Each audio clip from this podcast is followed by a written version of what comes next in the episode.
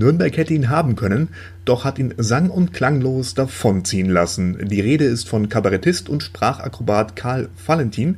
In München hat er es dann zu Ruhm gebracht, der bis heute auf die Landeshauptstadt abfärbt. Jeden Sonntag treffen sich im Schwabinger Vereinsheim Kabarettisten und Musiker bei den Schwabinger Schaumschlägern.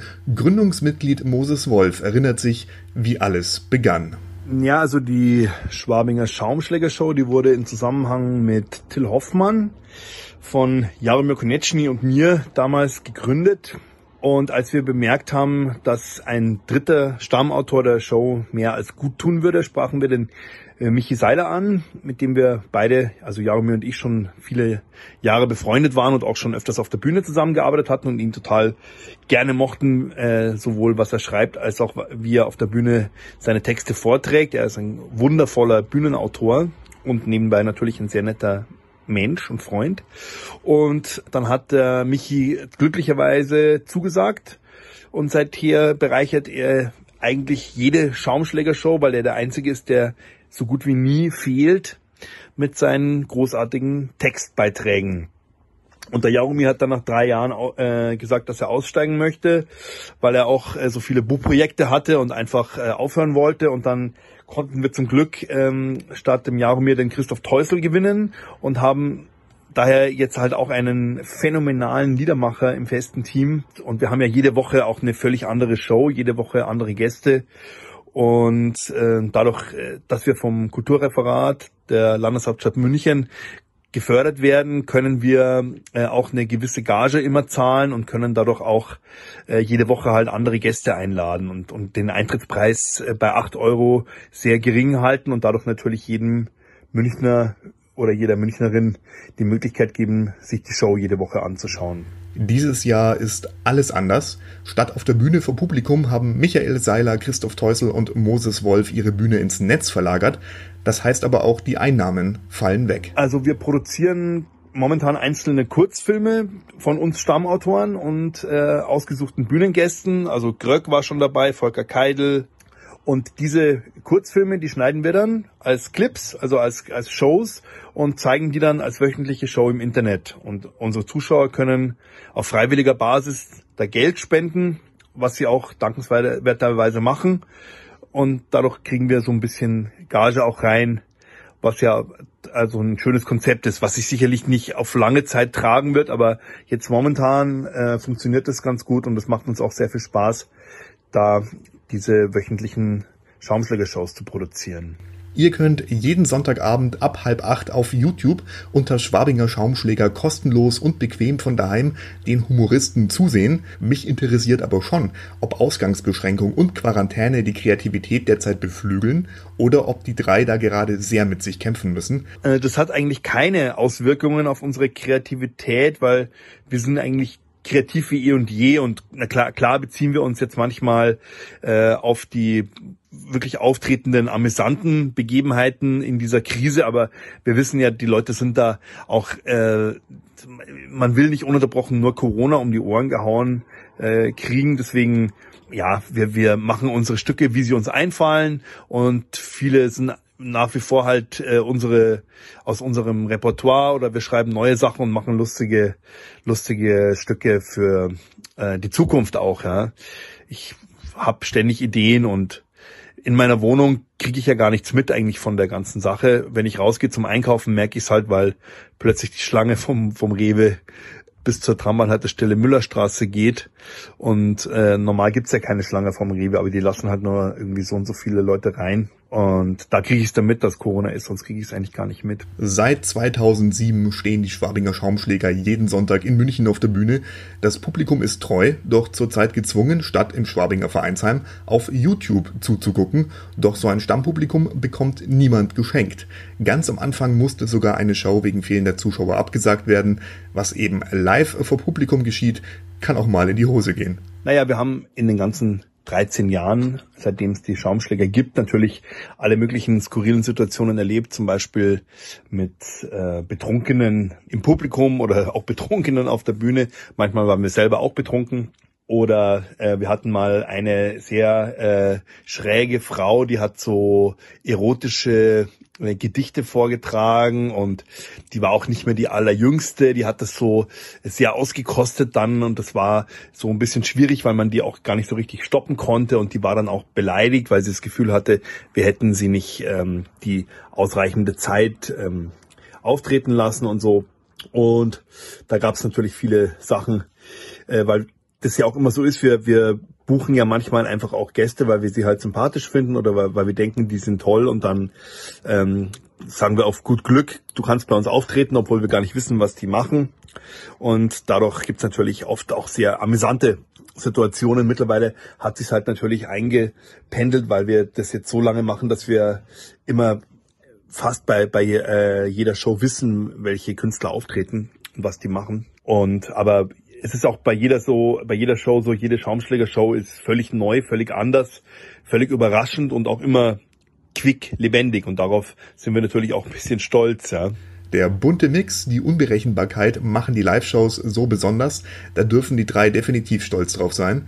Ob die Lach- und Schießgesellschaft, einst gegründet unter Dieter Hildebrand oder eben aktuell die Rationalversammlung oder die Schwabinger Schaumschläger, alles Kabarettisten-Treffs, in München Namen sind wichtig. Ich heiße zum Beispiel Fabian nach dem gleichnamigen Roman von Erich Kästner. Das passiert, wenn Mama Germanistik studiert.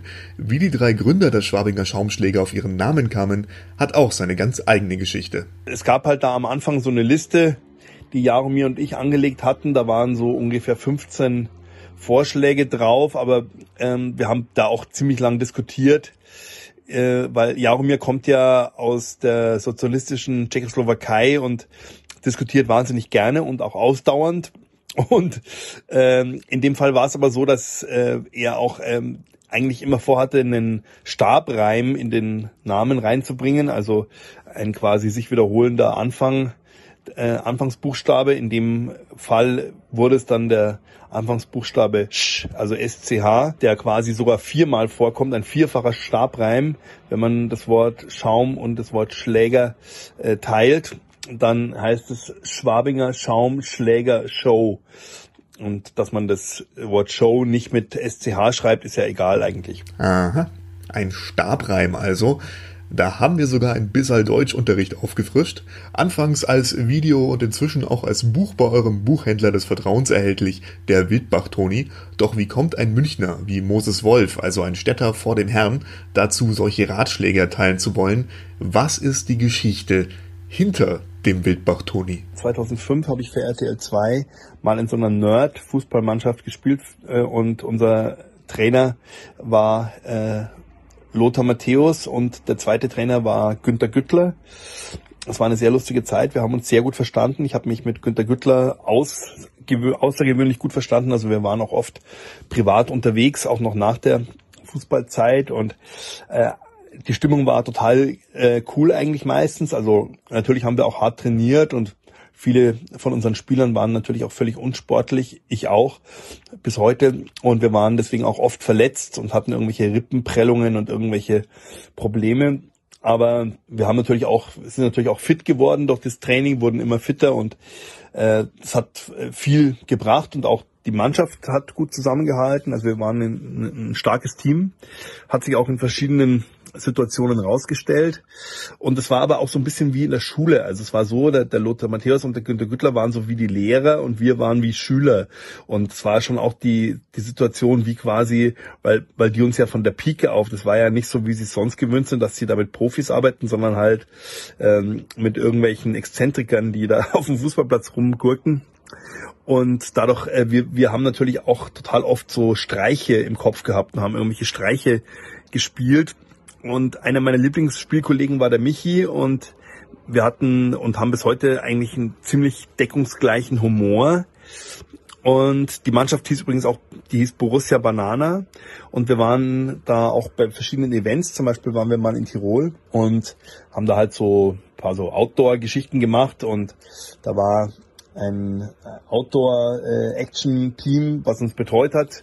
Und irgendwann haben wir gemerkt, dass die jetzt nicht so, äh, das sind jetzt keine verkleideten Statisten, die so tun, als wären sie äh, Outdoor-Spezialisten, sondern das sind richtig krasse Leute, die das halt auch total durchziehen. Also die doch teilweise, die haben teilweise auch krasse Schrammen irgendwo gehabt am Körper oder Narben, weil die teilweise auch irgendwo beim Berg, Berg runtergefallen sind oder beim Rafting gegen Felsen äh, geknallt sind oder also die waren, das waren wirklich coole Typen, die das auch wirklich authentisch gelebt haben, ihr Outdoor äh, oder ihre Bergwelt und auch äh, auch vom Schnapskonsum und so weiter, die super super Leute waren das. Der eine ist leider kurze Zeit später ist der wirklich abgestürzt mit, mit dem Gleitschirm.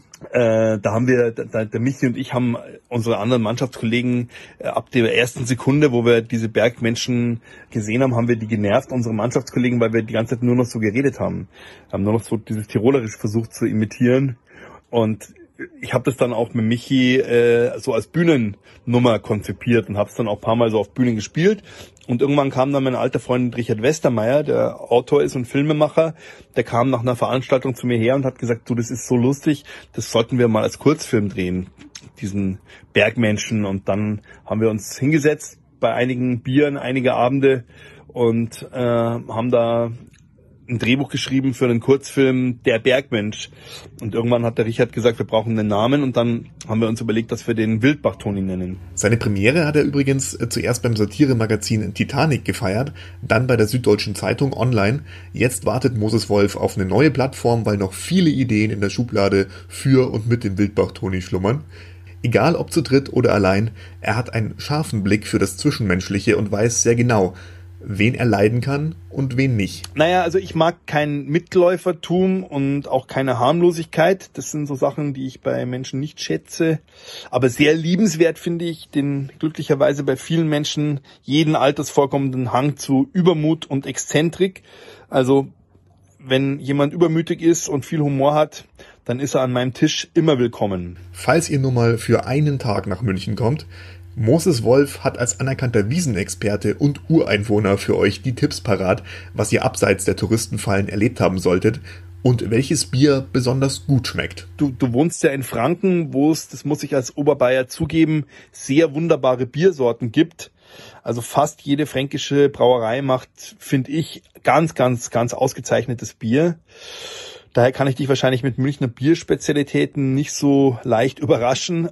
Allerdings sehr empfehlenswert ist das Schneiderbräuhaus. Jemals hieß es Weißes Bräuhaus. Das ist im Tal, also gleich beim Marienplatz. Da gibt es eine wunderbare Speisekarte und da gibt es auch mein Lieblingsweißbier, das heißt Festweiße. Das wird allerdings nicht in Weißbiergläsern ausgeschenkt, sondern in Sommeliergläsern, also in so tulpenartigen, weinglasartigen äh, Gläsern. Und das kann ich absolut empfehlen. Das ist ein bisschen stärker, das hat 6,2 Prozent. Super großartiges Bier. Und andere Empfehlungen sind natürlich klar, das Vereinsheim ist immer super.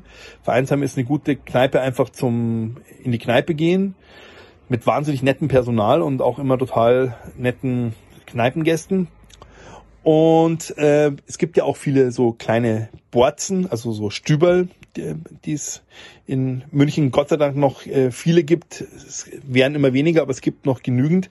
Und eine meiner Lieblingsborzen, die ist in der Clemensstraße, in Schwabing, Clemensstraße 84. Das ist ein bayerisch-nigerianisches Lokal mit sehr, sehr guten Spirituosen und äh, Bier auch natürlich und kleinen nigerianischen Snacks, aber sehr überwiegend, überwiegend natürlich zum Trinken äh, geeignet, die Kneipe. Und das heißt, wie die Wirtin, die aus Nigeria stammt, Juliette, Juliettes Stüberl heißt es.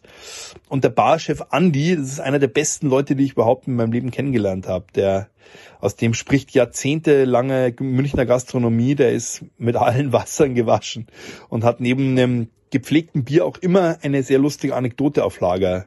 Das lohnt sich äh, immer in Juliettes Stüberl, in Juliettes Stüberl zu gehen. Wenn sich das mal nicht lohnt, Borisch, Nigerianisch, Bier und Anekdoten, das klingt mal interessant. Normalerweise kostet das hier Eintritt. Jetzt macht es das Trio auf Spendenbasis mit Gästen extra für euch online. Wir hören uns.